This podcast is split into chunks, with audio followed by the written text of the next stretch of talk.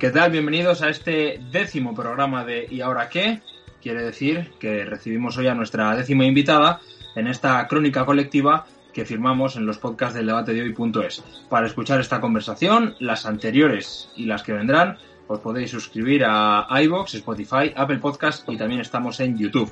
José Ignacio Bert, vamos a por el décimo. Pues vamos a por el décimo. Muchas gracias, Pablo. Nos disponemos a abordar un y ahora qué, francamente homónimo, porque nos acompaña para hacer las preguntas a nuestra invitada Marta García Bruno, profesora de televisión informativa, fuentes de la información y periodismo económico. Ojo a esto del periodismo económico porque algo hablaremos de él en estos minutos. Eh, Marta, Azos, como siempre, de espía del mundo, no ya millennial, sino Z, están muy a la última. Eh, utilizan apps que ni siquiera eh, nosotros, que tenemos ya una edad provecta, rebasando la treintena, podemos imaginar. ¿Qué tal, José? Pues a ver, están a la última en las aplicaciones de filtros, en efectos, son infinitas, o sea, yo ahí me pierdo. Son expertos en la conocida aplicación de baile y playback, eh, cuyo nombre no voy a decir y en cuyas garras ya han caído hasta los más mayores, dices de 30 e incluso más son muy autodidactas, son capaces de usar cuatro o cinco dispositivos a la vez. Eh, yo la verdad es que me volvería loca. Y una cosa muy buena, y es que por lo que me doy cuenta y veo, son bastante conscientes de los riesgos que conlleva el acceso a, a estas tecnologías. O sea, ya por entrar ya sabes, bueno, pues que estás en sus manos, pero son un poco más conscientes a la hora de subir ciertas fotos, por ejemplo, dar sus datos, no sé, lo veo, así lo veo yo. Bueno, pues eh, un pequeño consuelo, por lo menos. Eh, cuesta imaginar el, futuro, bueno, pues de, de imaginar el futuro sabe mucho nuestra protagonista. Y si no, vean el argumento de su primer ensayo, la generación precaria Hablaba de los jóvenes que enganchan becas y trabajos temporales. Ojo a la sinopsis. La generación más formada de la historia empieza a sospechar que el porvenir era un timo, todo era temporal, exigen acceso a la vivienda y quieren trabajar, no quieren cambiar el mundo, lo que necesitan es que les hagan sitio. Dirá el oyente que ya tiene conocimiento de mil libros y artículos sobre esa premisa, pero es que data de 2006 un año antes de las hipotecas, dos años antes que Lehman Brothers. Eso es saber leer un escenario. Y para eso la tenemos aquí en ¿Y ahora qué? Para que nos lea el que se nos avecina después de la crisis de la COVID-19. La leemos en el Confidencial. La escuchamos en El Mundo Nunca Duerme y El Mundo del Mañana con Alsina, la brújula de la economía. Marta García, ayer, bienvenida. Bien, muchísimas gracias, José Ignacio. La verdad que que me, hace mucha ilusión que, os hayáis acordado de, mi primer de mi primer ensayo, efectivamente, hace ya, madre mía, 14 años, casi 15, que, esto ya em, estaba cantado, que, que ese libro que hablaba de la precariedad y de la falta de oportunidades para los jóvenes, entonces todavía sonaba novedoso, lamentablemente ahora ya no, pero no sé si, si he contado alguna vez y creo que este es el mejor sitio para, para esta pequeña y, humilde exclusiva que, os quiero dar en y ahora que es que el, título original de la generación precaria, que, recuerdo con, con, el cariño enorme que se tiene al primer libro que uno publica, yo tenía 25 años cuando lo saqué, eh, iba a ser ¿y ahora qué? Yo quería titularlo así, yo quería titularlo ¿y ahora qué? Y al final, por una serie de cuestiones y, de negociaciones con, la editorial, que, ya, por cierto, dejó de existir, era espejo de tinta, también la crisis le afectó a ella. Eh, bueno, pues al final lo llamamos la generación, la generación precaria. Era cuando, era antes de que se hablara prácticamente del, del mileurismo y, y, en el libro hablo de los nini, que era algo que en España todavía no se utilizaba y quería, quería, y ahora que me parecía un titular que reflejaba perfectamente la, incertidumbre, un título que podía ser prometedor, pero fíjate lo que son las cosas, lo sigue siendo ahora y tal vez ahora más que nunca. Así que a lo mejor tenían razón los editores que hacía falta una etiqueta más concreta, que era lo que me decían. No, no, y ahora me doy cuenta que, bueno, la generación precaria era el mejor título que podía tener aquello. Y ahora qué es el mejor título que puede tener este programa. Muchas gracias, Marta. Te iba a decir que nosotros nos habíamos planteado llamar al podcast la generación precaria en un primer momento, pero sería, sería, mentir como un, como un Cerrábamos el círculo, sería maravilloso. hubiese sido muy bonito como cierre de círculo, pero no hubiese sido muy fiel a la, a la verdad.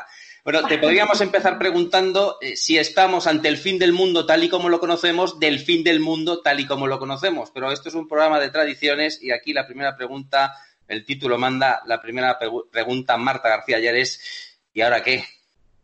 Pues ahora, madre mía, ahora, ahora toca reinventarlo todo. Ahora, ahora no, no sé si es, eh, hubiera sido el momento de sacar el, libro titulado El fin del mundo tal y como lo conocemos, pero como ese, ese ya lo saqué, el nuevo no le va nada mal a, a la respuesta a la pregunta de ¿y ahora qué? Pues ahora lo imprevisible, ahora realmente no tenemos ni idea de, de lo que viene ya no digo dentro de unos meses o de unos años, sino la semana que viene.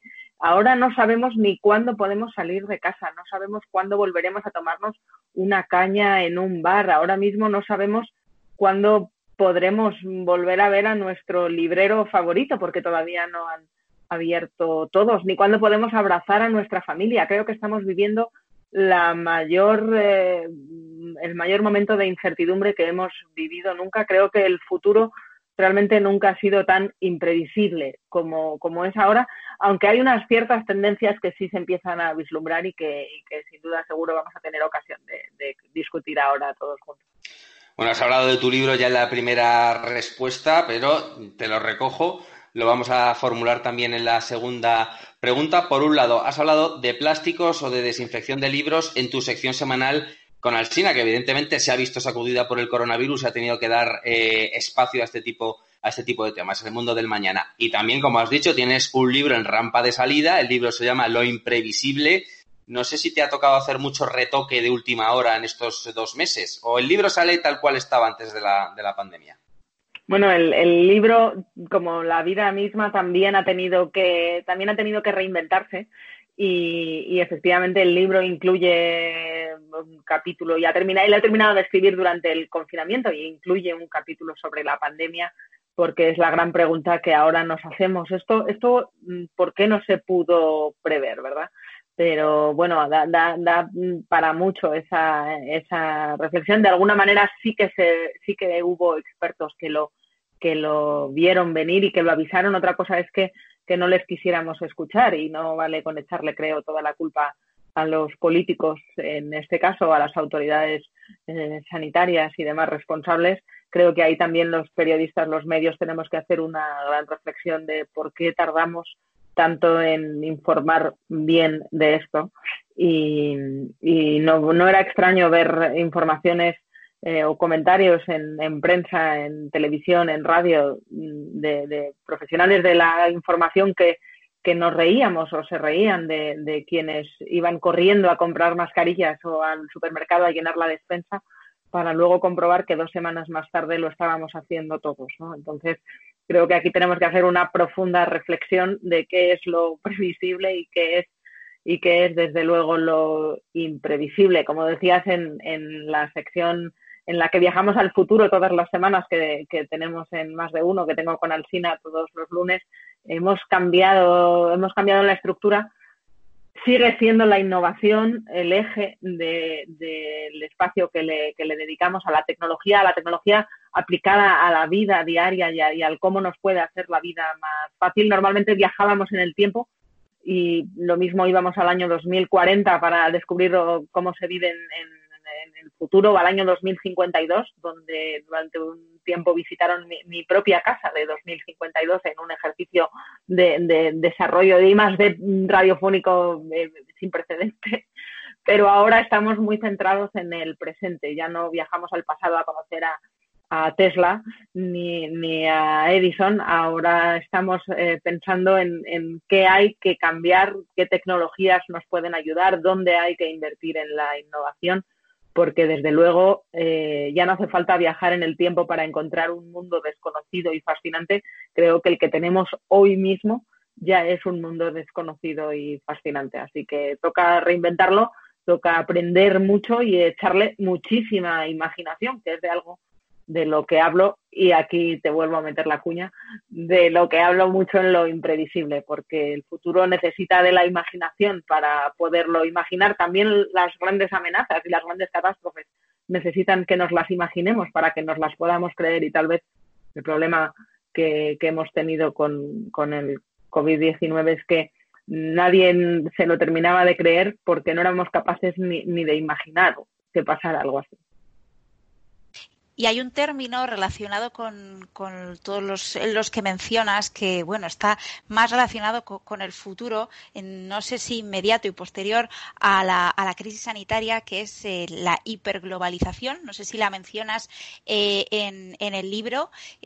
¿Ha llegado, tú crees que ha llegado a su fin, sobre todo a partir de, de esta crisis? Y por otro lado, Em, no sé qué te parece si el coronavirus puede suponer un punto de inflexión para el buen uso de las aplicaciones tecnológicas o al fin y al cabo puede ser eh, pues una, un, avance para el mayor acceso a la privacidad de los ciudadanos y la vulneración de sus derechos pues con la excusa de monitorizar sus movimientos por seguridad. No sé qué camino lleva eh, el futuro en el uso de las tecnologías. Ah, pues desde luego una de las cuestiones que van a, definir eh, los próximos meses, decía, es el uso de la tecnología o de la, seguridad como excusa para controlarlos. Pero creo que en este caso eh, es realmente es un propósito honesto, intentar salvar vidas. Lo que pasa es que no sabemos cómo hacerlo todavía, no sabemos cómo, cómo salvar vidas en un contexto de una pandemia mundial y, tan, tan desconcertante como esta, que enferma a unas personas sí y a otras no, y luego hay que rastrear los contactos y que no, no, no es como, como tener un, un, sarampión o un virus como el de las películas de zombies, que es muy evidente ver quién lo tiene y quién, y quién no, ¿no? Quién es zombie y quién no lo es. Aquí no sabemos bien quién está infectado, pero el portador puede estar infectando a otras personas que sí son vulnerables y, y esto es un desafío para la tecnología eh, enorme. Creo que realmente las, apps de rastreo pueden apoyar, apoyar muchísimo y, hacernos la vida más fácil para evitar que sea un confinamiento masivo y pase a ser un confinamiento selectivo. Tenemos la tecnología ya que permitiría eso, pero efectivamente, ¿cómo lo hacemos sin invadir la privacidad de las personas? ¿Y hasta qué punto podemos sacrificar privacidad por seguridad? Eh, no creo que sea una excusa, creo que es un dilema que tenemos como sociedad el si estamos, cuánto estamos dispuestos a ceder para poder garantizarnos una vida lo más parecida posible a cómo era antes de la llegada de la COVID-19.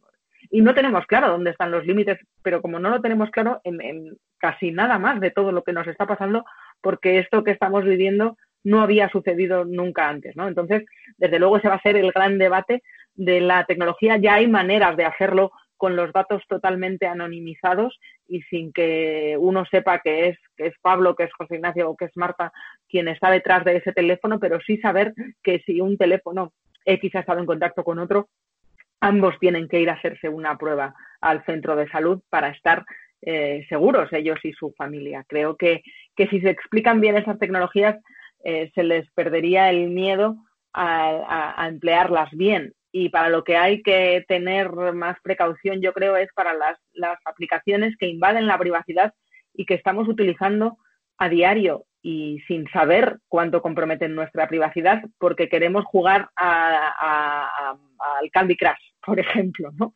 Entonces, parece como que no le ponemos no le ponemos ascos a darle a aceptar las condiciones de uso a veces tremendamente invasivas para la privacidad de aplicaciones que, que a lo mejor solo hacen memes o ponen un filtro, como lo que comentabas antes, Marta, a una foto, un filtro gracioso, y entonces damos al ok a todo y estamos comprometiendo nuestra geolocalización, pero no lo pensamos dos veces.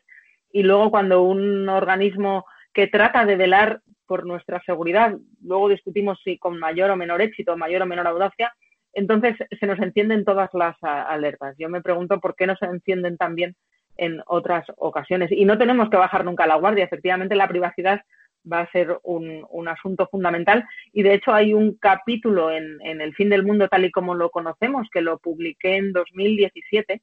Hay un capítulo que se titula El fin de la privacidad. En, en ese libro la propuesta que hago para viajar al futuro es precisamente fijarnos en todas las cosas que están a punto de desaparecer.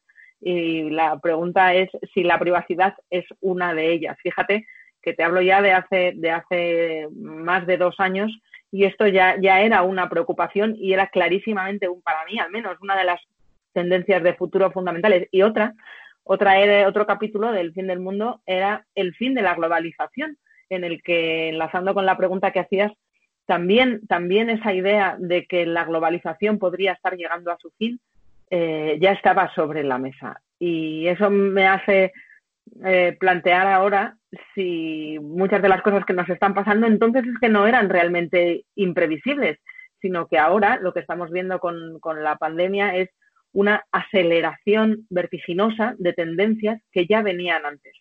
Eh, y, lo estamos viendo, por ejemplo, en la digitalización. Me decía esta misma mañana un, importante directivo de una multinacional de consumo eh, española con, con, el que estaba hablando, que en los últimos dos meses hemos vivido, o sea, han hecho más por la digitalización que los últimos diez años. O sea, estamos haciendo cosas que ya sabíamos que podíamos hacer, pero que no hacíamos nunca porque no sentíamos que las necesitábamos. Las videollamadas, por ejemplo, son seguramente el ejemplo más claro, que ahora están hasta en la sopa. No es una tecnología nueva, ya estaba, pero ahora se convierte en algo fundamental. Y hay muchas tecnologías de este tipo que ya, ya venían, ya existían, ya las teníamos aquí y, para mí la referencia de en qué libro hablo de qué me ayuda mucho. Bueno, si yo de lo de hablar con las máquinas ya hablaba en el fin del mundo tal y como lo conocemos, pero evidentemente ahora cuando apretar botones pone en riesgo tu salud y puede comprometer también la salud de los demás, si eres tú quien, quien puede contagiarles, es cuando hablar con las máquinas cobra más sentido, porque, porque pasa a ser una cuestión de, de, prevención y, y, de, y, de, salud. Entonces, ya era posible preguntar algo a, a Siri o Alexa sin buscarlo en Google. Ahora, sin embargo, es fundamental si no queremos tocar un teclado que lo haya compartido otra persona. Marta, va a ser una charla río entre todos estos desafíos tecnológicos y también los desafíos periodísticos, porque es una charla entre, entre periodistas, el periodismo que siempre está en su propia crisis antes que las crisis y ya nos vamos poniendo la idea de que hay que ponerse lo peor. No sé si crees que nos va a golpear más fuerte, como siempre. Y también eh, queríamos preguntarte si va a ser el momento de las grandes eh, cabeceras y se van a, van a estar en una situación de fuerza como para luchar dar la batalla frente a las redes sociales, a los mensajes de WhatsApp que han sido la fuente de información de muchos ciudadanos durante esta pandemia. Y en este punto es eh, obligado preguntarte en fin, me imagino que estarás, eh, nos podrás dar alguna pista por el modelo de suscripción que va a implantar el, confidencial, que está ya a punto de, entrar en, vigor, por lo que, por lo que tenemos entendido, si va a suponer eh, un cambio muy radical, se van a poder leer gratis algunos artículos eh, al mes que va, que, va a suponer y cómo afrontáis desde dentro del, confidencial este, este gran cambio que supone pasar al, al pago. Pues mira, estamos realmente en un momento, como, como comentábamos, de aceleración de tendencias radical y los muros de pago, como, como se ha llamado a la, tecnología eh, que, exige la, suscripción para leer los contenidos. No sé si es el mejor de los de, las metáforas poner un, un, muro. Nunca llamaríamos muro a un kiosco y entendemos perfectamente que al ir a un kiosco mm, antes de que nos den el producto tenemos que dar un dinero antes, ¿no? Pues a mí me parece que más que un muro lo que es es, es, un, es, es, una persiana que se abre, somos, somos tenderos los, los, periodistas también y los medios, todas las mañanas levantamos la persiana y, y, ofrecemos el mejor de los géneros que tenemos como, como quien vende buenos tomates, ¿no? Pues aquí tenemos buenas noticias y nos las quitan de las manos, oiga. Entonces, hay que ponerlas en valor, hay que ponerlas en valor y, lo estamos viendo en todos los países de nuestro entorno que también tienen este modelo ya instaurado. No, en esto España es la, la, excepción eh, por la gratuidad indiscriminada con la que se devalúa la, información periodística en, los medios escritos, porque hay otros modelos donde ha sido más sostenible, también son gratuitos las radios y lo son algunas de las televisiones, pero el modelo de la prensa es totalmente diferente y sobre todo de la prensa online. Desde luego en el confidencial ahora mismo estamos tremendamente ilusionados con esta nueva etapa eh, que bueno, tenemos, tenemos la, pandemia como contexto, pero es que la vamos a tener que tener por todo lo demás, para todo lo demás. Y, se está reinventando el consumidor en todos los ámbitos, también se están reinventando los lectores. Creo que el momento que vivimos eh, también hemos tenido unos récords de, audiencia y de interés en las noticias y de permanencia en página, que es uno de los indicadores que más deberíamos valorar los periodistas. No cuántos clics has tenido, sino cuántos minutos ha estado el lector confiando en tus palabras. Porque si has hecho un titular trampa y has tenido muchos clics, pero solo han estado 10 segundos eh, prestándote atención, es que no aportabas ningún valor. Creo que la permanencia en página es uno de los indicadores fundamentales que van a medir el periodismo de calidad, que ya lo están midiendo y que hay que explicárselo bien también a los anunciantes para que sepan que, que no todas las informaciones valen lo mismo, porque si hay algo que ahora mismo tiene valor y que creo que va a tener más valor, cada vez más valor en, los próximos meses, en los próximos años, es la credibilidad.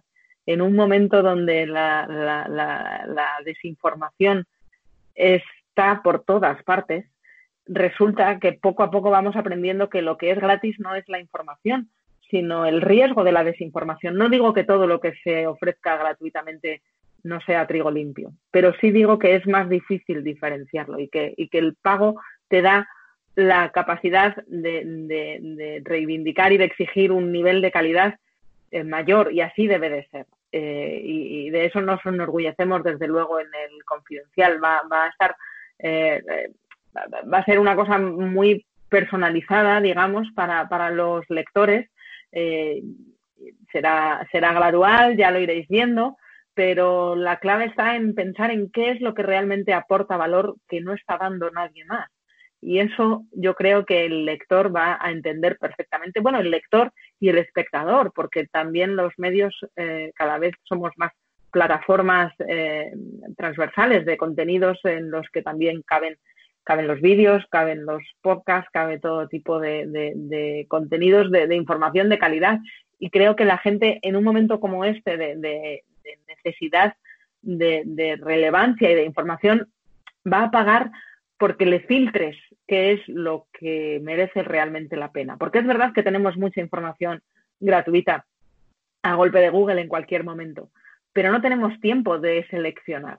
Creo que la selección de lo relevante es algo por lo que los que valoramos estar bien informados eh, cada vez nos cuesta menos entender que, eso tiene un coste, porque al final no solo estás pagando por porque te informen, estás pagando por tu tiempo, que tiene mucho valor. El que te hagan un menú de lo que debes saber en el día y además sea plural y incluya diferentes puntos de vista, creo que, eso es algo que, bueno, va a estar en manos del lector decidir si, si le aportan suficiente valor o no, pero creo que los que conocen el confidencial. Los que conocéis el confidencial sabéis que, lleva a gala tener mucha pluralidad de puntos de vista, una información de calidad, mucho, mucho periodismo también de investigación y de datos y que todo ese cóctel hace que, bueno, que, que, nos hayamos ganado la confianza de muchos millones de lectores que ahora vamos a intentar seducir con una oferta mejor que nunca para estar a la altura de lo que les estamos pidiendo, que es una suscripción que, por otra parte, ya os digo, tiene un precio irrisorio. Si lo pensamos en, en, el precio de la información en el siglo XX, porque 16 céntimos al día no, no es nada en realidad. Y esa es la oferta con la que ahora con la que ahora tratamos de seducir a los lectores y, creo que, es un momento realmente especial para el periodismo de reinvención porque lo están haciendo otras grandes cabeceras de nuestro país, lo ha hecho eh, el mundo, lo ha hecho el país, lo ha hecho también Expansión, hay, hay, muchos periódicos que lo están haciendo, como lo han hecho ya en otros países, la mayoría de las, de las cabeceras eh, principales. Y, y, ahora va a estar en manos del lector decidir, pero creo que no va a ser muy diferente el comportamiento que veamos a lo que, a lo que pasaba cuando, cuando la información venía impresa. Porque no sé en vuestras casas, pero en, en la mía eh, sí que se compraba el periódico prácticamente todos los días cuando, cuando, yo, era, cuando yo era pequeña, pero en, los otros niños de mi clase eso no pasaba, ¿no? no era algo habitual en todas las casas pagar por un periódico a diario, ¿no? Pagar por estar informado es algo que tampoco todo el mundo hacía hace 20 años, ¿no? Ni lo van a hacer ahora tampoco, pero, pero entiendo que eso va a ser algo que haga quien valore estar informado. Y ese porcentaje de la población que normalmente se estima en un 10%, en términos del papel del periódico de que se iba a comprar en el kiosco, pues, pues tal vez no vaya a ser muy diferente de lo que nos encontremos ahora. O sea, no, no, no creo que haya que aspirar a que todo el mundo se suscriba a un medio, pero sí que seguro seremos muchos los que estamos suscritos a varios. Yo, desde luego, ya os digo que en el último mes me he suscrito a, varios medios eh, españoles. Y, y, si le sumo a los, a los que ya estoy suscrita de, de, otros países de la prensa internacional, que me hace leer al cine todos los días a las 5 de la mañana, y a, y a las suscripciones de plataformas en streaming, no quiero ni pensar lo que se me va en plataformas de pago, ya os lo digo. Eh, yo con, eh, como periodista no debería decirlo, pero eh, soy bastante escéptico respecto a los muros de pago, etcétera, porque creo que esto llega en un momento en el que la sociedad cada vez está más polarizada, o, así lo veo yo, y en el que uno entra en las redes sociales, gratuitas de momento, y ve que cada uno tiende más hacia los extremos. Y creo que, por desgracia, cada vez vamos más hacia los extremos, cada vez gana más peso un tipo de prensa en el que más que ese, esa calidad o esa ecuanimidad, ¿no? Y contar las cosas como son y desde la verdad, eh, lo que la gente busca es eh, aquel que le cuente de una manera más bruta lo bueno o lo malo de lo que él quiere oír. Eh, yo no sé cómo se puede defender o dónde está el equilibrio o cómo vamos a ser capaces los periodistas de convencer a, esa gran masa de gente de que no puede ser todo esa visceralidad. Es que me, cuesta un montón. Es que, te, como, como, como decimos los tertulianos, te niego la mayor, porque, porque no estoy nada segura, no sé cómo podríamos estarlo, de que eso sea, como has dicho, lo que la gente busca. Otra cosa es que sea lo que la gente encuentra, y es verdad que es lo que es más fácil de encontrar. Pero no creo que la gente esté buscando la polarización, los titulares huecos que solo buscan el clic y, el enfado, que el enfado está tan presente en, las redes sociales porque es uno de los ingredientes que mejor viraliza. Viralizas algo o que te hace mucha risa o que te indigna mucho. Entonces, titular las informaciones por la indignación garantiza más retweets. No garantiza mejor información, pero sí más retweets. Y esto que nos está pasando ahora, que efectivamente sí que coincido totalmente contigo en que nos está polarizando como sociedades y que además crea un efecto distorsionador que nos hace pensar a los periodistas y lo que es más peligroso, a los políticos. Nos hace pensar que lo que la gente piensa es lo que vemos en Twitter y eso no es verdad. No es en absoluto representativo. Todos los que, los que tenéis, como tenemos en el confidencial, eh, acceso a los comentarios de los lectores a los, a los artículos que, que, escribimos, y vosotros como periodistas seguro que también, aunque en redes o en cualquier otra plataforma lo habéis vivido, te das cuenta que que los, la gente que comenta los artículos que haces normalmente es aquellos a los que les has indignado con lo que dices o que les ha fascinado por completo. Pero eh, a la mayor parte de lectores no les ha pasado ni una cosa ni otra, les habrá interesado, lo han leído con mayor o menor atención, pero no es de los que les indignan o de los que se fascinan. Eso es lo que le lleva a la gente a opinar, pero cometeríamos un error si pensamos que los indignados son la mayoría, no, no son la mayoría, son la gente que a lo mejor más tiempo libre tiene en casa y además más ganas tiene de, recibir atención, que no suele coincidir con, con la mayoría, sí, pues es una minoría más ruidosa. Entonces, ese sería el primer error, confundir el ruido de las redes con la opinión mayoritaria, que, creo que es un problema y puede ser una profecía que se cumple a sí misma, porque si los políticos se creen que sus votantes y los ciudadanos en general son eso que, les arenga en Twitter, entonces están legislando para un, para un reflejo distorsionado como el callejón del gato de Valle Inclán, que no tiene que ver con el votante real y eso a algunos, algunos partidos ya, ya les ha pasado, no, no, hace, no hace mucho. Entonces, no creo que sea lo que la gente busca, sí es lo que la gente encuentra, pero es en los momentos, por ejemplo, en, las inundaciones, cuando más valiosa es el agua potable. Y yo quiero ver el periodismo de calidad eh, como, como ese agua potable en medio de una inundación de, desinformación. Creo que, que revaloriza el producto y entiendo perfectamente tu escepticismo con, con si funcionará o no el modelo, porque ya se ha intentado otras veces y es verdad que no siempre ha funcionado, pero creo que ahora tenemos muchísima más cultura digital. También hay mucho más hartazgo a, que nos hagan perder el tiempo como lectores con informaciones superficiales y que aportan poco valor.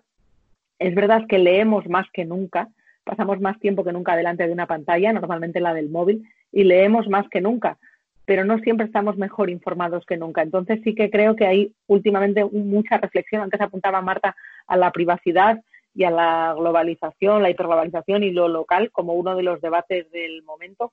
Otro es otro de, los, um, de las cuestiones fundamentales que, que, creo van a hacernos reflexionar mucho en los próximos eh, años va a ser la, la, capacidad de atención y la pérdida de tiempo. Hay mucha obsesión con, Dios mío, pierdo mucho el tiempo y querer hacer más de, con el tiempo que tenemos.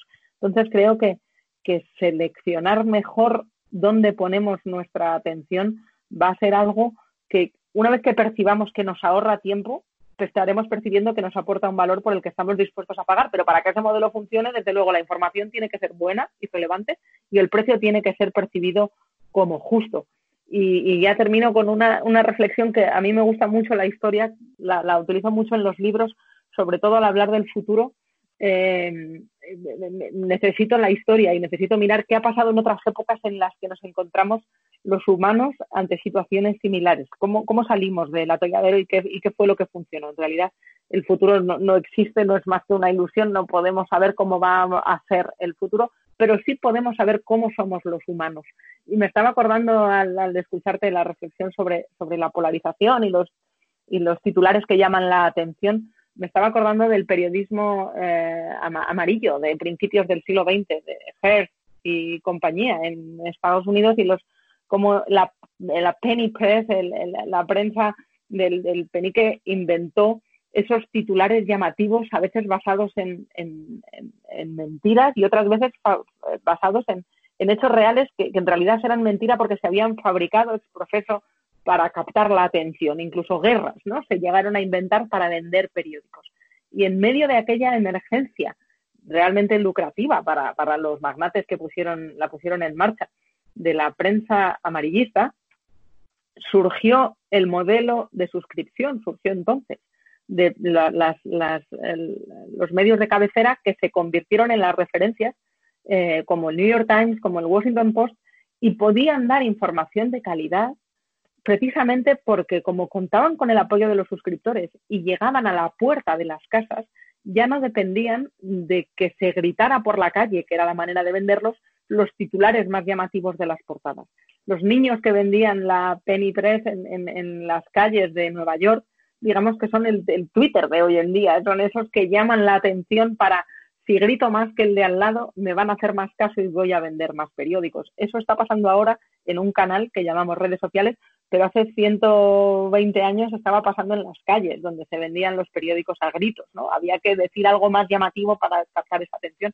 Y fueron los medios que apostaron por, el, por la suscripción los que consiguieron distanciarse del ruido y aportar valor, porque entendían que se dirigían a una audiencia que no quería perder el tiempo ni querían que, que, que, solo la entretuvieran, sino que valoraban realmente saber que lo que estaba ahí dentro no solo era cierto, sino que además era relevante para sus vidas. Entonces, lo que estamos viviendo no es tan diferente, ya ha pasado. Es verdad que polarizan las sociedades, pero, pero hay todavía y siempre gente que, que valora estar bien informada y creo que es a esa gente a la que hay que, dirigir este tipo de periodismo. Si has gozado, se ha pronunciado ya la palabra político en un momento dado. Eh, es evidente que en esta, en esta crisis está habiendo quizá un exceso de ruedas de, prensa. Parece que en los últimos días ha bajado un poco el, el listón de las eh, ruedas de, prensa y mucha comparecencia eh, retransmitida a tiempo real. Eso, en principio, animaría a hablar de una mayor transparencia. No sé si crees que es así. ¿Cuál está siendo el papel de la transparencia en la comunicación de esta crisis? Es una auténtica tomadura de pelo. Es tomarnos por tontos a los ciudadanos pensando que por ocupar más minutos de sobremesa, por, por fagocitar los telediarios, porque la mayor parte de ruedas de prensa que está dando el gobierno son siempre a la hora de comer, también está la variante de la hora de cenar, eh, para que cuando pongas la tele todo lo que se vea en todos los canales sea lo mismo y ni siquiera sea algo filtrado previamente por un periodista que ha resumido lo más relevante, sino que sea en, en directo. Es de, realmente digo una tomadura de pelo, podría poner palabras más gruesas, pero creo que con estas me entendéis lo suficientemente bien, porque hablar durante más minutos no equivale a ser más transparente, es, sí equivale a hacernos perder el tiempo. La transparencia eh, se mide en, la relevancia de la información que se comparte. Y creo que estamos siendo privados de, mucha información relevante, de muchos datos, datos epidemiológicos, datos sanitarios, datos económicos y datos sociales que no se nos están dando y que, y que serían importantes para poder establecer un debate como sociedad, un debate más maduro y aportar ideas que, vacíen de titulares huecos que, ya no solo eh, tenemos los periodistas que, bueno, que reflexionar cuál es nuestro papel aquí, sino también los políticos que repiten cuatro veces la frase que, quieren que se viralice en Twitter, pero que normalmente no suele significar absolutamente nada. Mientras están los expertos en datos eh, que analizan las tendencias, por ejemplo, de, la, de, de, la, crisis sanitaria, rogando que por favor haya un, una más, mayor rapidez y mayor transparencia en los datos en bruto que se comparten, porque si no, no tienen valor, ¿no? Otra cosa es que haya que improvisar mucho, y eso yo lo entiendo perfectamente, y entiendo que ahí sí hay que ser indulgente con los gobernantes, tanto regionales como, como, nacionales, eh, porque, porque no hay una hoja de ruta clara. Yo entiendo que, haya que rectificar y que se tomen decisiones que luego la realidad demuestra erróneas y hay que rectificar. Entiendo que se esté improvisando sobre la marcha, pero no se nos está dando la, la, la, verdadera razón por la que se rectifica. No sabemos si es por cuestiones políticas o por cuestiones sanitarias o por cuestiones económicas, porque nos están mintiendo y manipulando a menudo en los discursos políticos. Y eso me apena mucho, porque veo que, que cuando, cuando eh, comparto, por ejemplo, una exclusiva que, que dio el Confidencial esta misma semana, eh, tremendamente dura de, del drama que se ha vivido en las residencias de ancianos en toda España, pero especialmente en la Comunidad de Madrid, que era lo que reflejaba la, información, eh, por un documento que demostraba, que publicamos, que había habido un hospital madrileño que no había aceptado eh, que se le enviaran ancianos de residencias de, en el momento del pico de la pandemia cuando no había capacidad de atenderlos.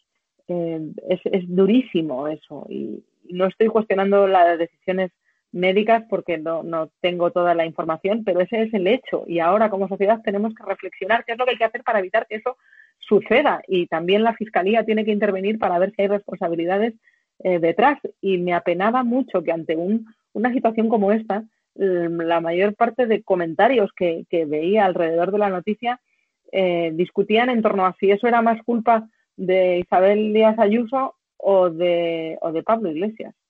Digo, pero va, vamos a ver. O sea, obviamente, obviamente es responsabilidad de ambos, de la comunidad, porque tiene las competencias y la tenía eh, hasta una vez que empezó el, el estado de alarma sin haber tomado, obviamente, las medidas necesarias para prevenir que algo así pasara cuando ya había indicios de que teníamos una emergencia sanitaria y las residencias no tenían los medios y, y estaban suplicando muchas de ellas por, por soluciones porque no, no, estaban medicalizadas, no podían hacer nada y era la total y absoluta responsabilidad de las comunidades autónomas. Y obviamente es responsabilidad del vicepresidente del gobierno y del gobierno en general porque eh, dio una de esas eternas ruedas de prensa diciendo que tomaría el control de algo que se le descontroló por completo. Y si no estaban siendo capaces las comunidades de atender, ¿dónde estaba el gobierno para echarles una mano? ¿Dónde estaba la, dónde está la función de responsabilidades de los responsables públicos? Y, me, apena que, que, que nos preocupe más el color político del político que está detrás en vez de la asunción de responsabilidades y sobre todo la reflexión, que va a hacer falta mucha reflexión para solucionar esto, porque sabemos que puede haber rebrotes y no sabemos si ya se han puesto las medidas para evitar que se cometan los mismos errores. Creo que esa debería ser la prioridad para mí.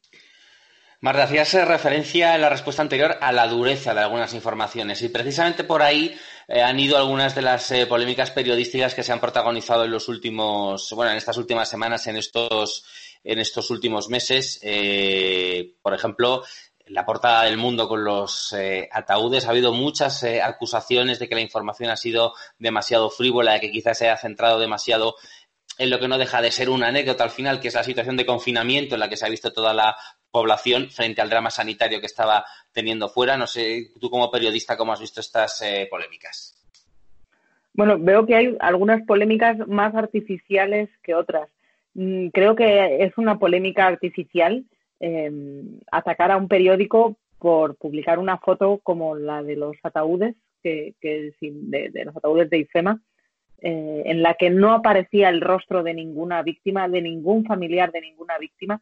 Era eminentemente informativa, se mide por donde se mide, y creo que el texto que la acompañaba, si no recuerdo mal, era de Rafa La Torre, era impecable en, en el tratamiento informativo que daba a algo que creo que la sociedad necesita ver, que es que han muerto decenas de miles de personas.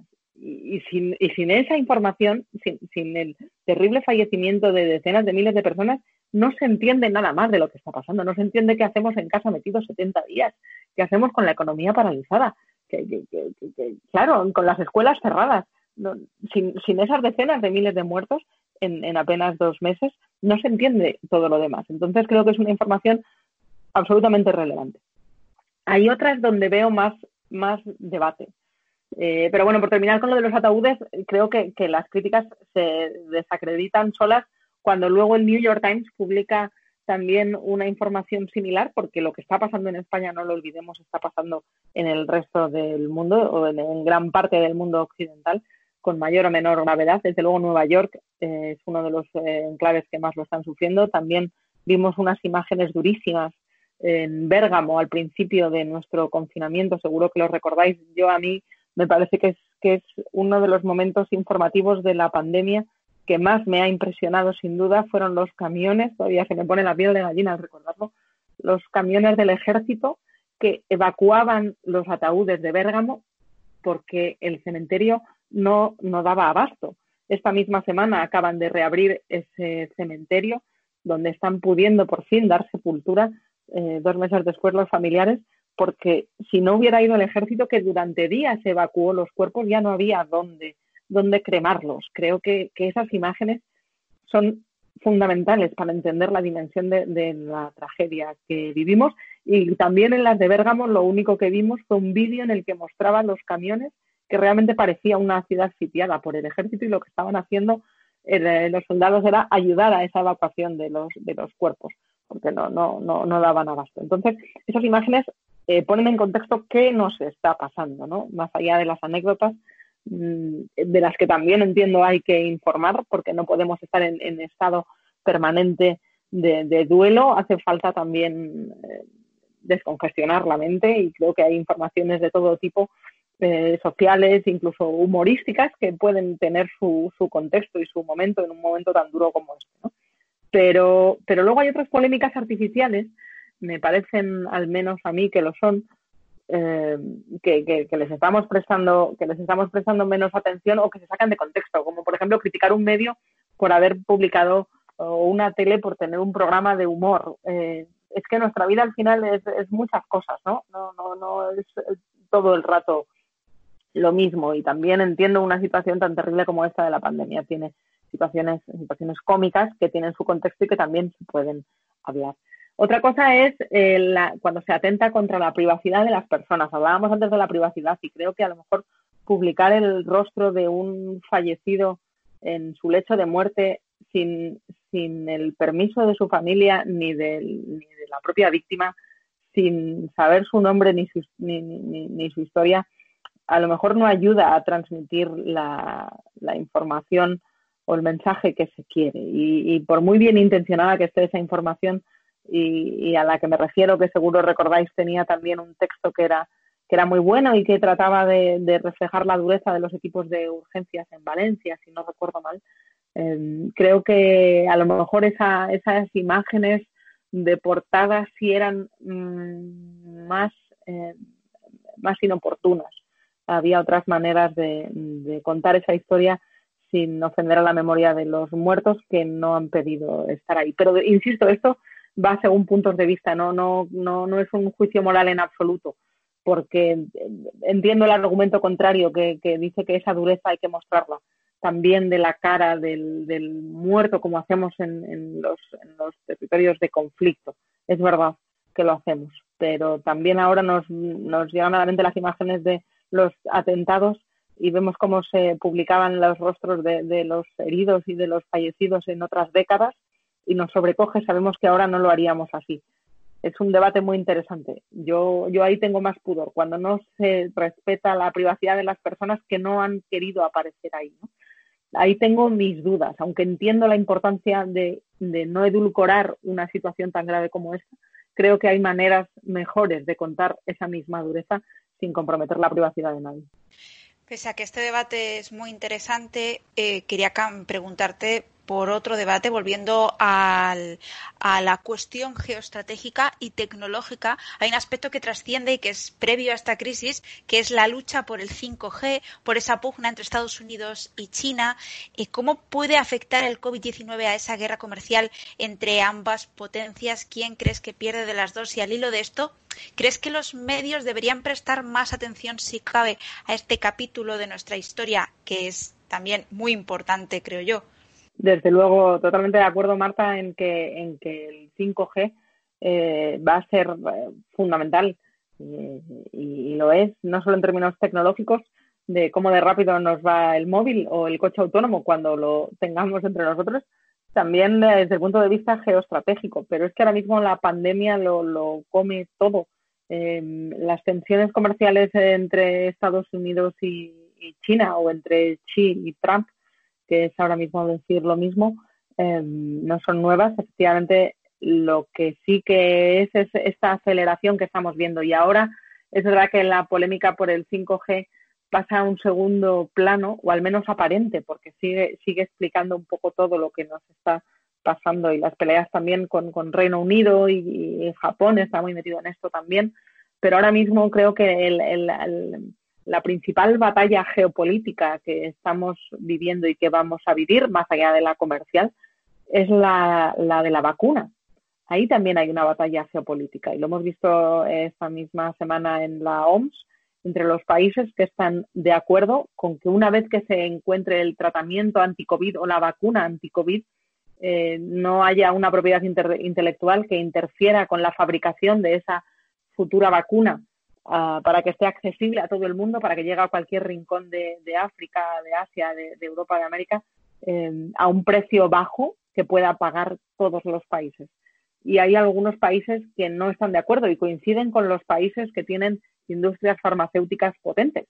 Y ahí está Estados Unidos, está también Reino Unido, está Suiza, está, está Japón y es, es tremendamente interesante ver cómo se dividen los países. La Unión Europea, sin embargo, tiene tajantemente la, posición de, que, se había acordado en, el, en, Doha en, 2001, que, es, que entonces era el SIDA, pero, pero no ha cambiado mucho. Tenemos una, situación ahora mismo que pone en jaque la seguridad y la salud del mundo entero, porque si hay un país donde no se contiene, todos los demás podemos contagiarnos. Igual que si hay un barrio en una ciudad que, donde sigue existiendo la pandemia, el resto de la ciudad tampoco está a salvo. ¿no? Entonces, tenemos que colaborar y colaborar mucho.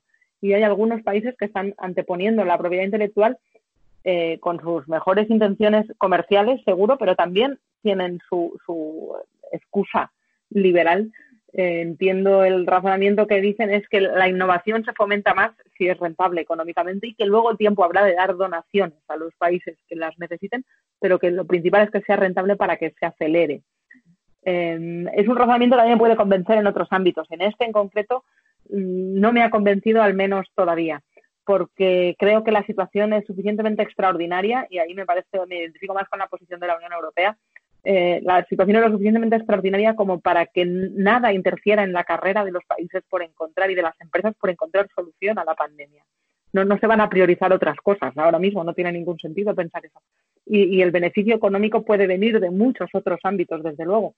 Y creo que ahora mismo habría que priorizar el acceso global al conocimiento porque es un acceso global al conocimiento eh, el que está permitiendo que se acelere tanto en encontrar los tratamientos. Están trabajando de manera colaborativa eh, hospitales de todo el mundo, epidemiólogos de todo el mundo, centros de investigación que ponen a su disposición su, Big Data, su inteligencia artificial. Está en una colaboración sin precedentes que es lo que permite que esto pueda eh, podamos tener experiencia de que haya eh, esperanza, de que haya una vacuna final de año, que sería algo tremendamente eh, increíble. Nunca ha pasado algo así que se encuentre una vacuna en tan poco tiempo y esta semana con Moderna teníamos esas noticias. Todavía no es más que, una posibilidad, pero el hecho mismo de que esa posibilidad exista nos da una idea de lo vertiginosa que está haciendo la investigación y la colaboración.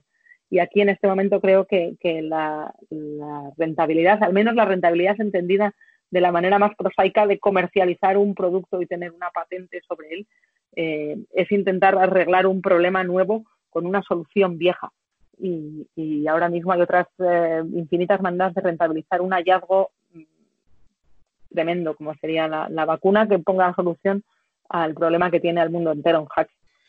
Marta, pues ya para ir eh, terminando, si te queríamos eh, preguntar por tu confinamiento personal, bromas del pijama en la España que madruga en el mundo, España que madruga al, al, margen, más o menos cómo lo has llevado, cómo de estricto ha sido ese confinamiento y también saber si crees que a largo plazo se puede hacer periodismo eh, confinado, gracias precisamente a las nuevas eh, tecnologías que podrían facilitarlo, o siempre va a faltar la, va a faltar tomarle el pulso a la calle.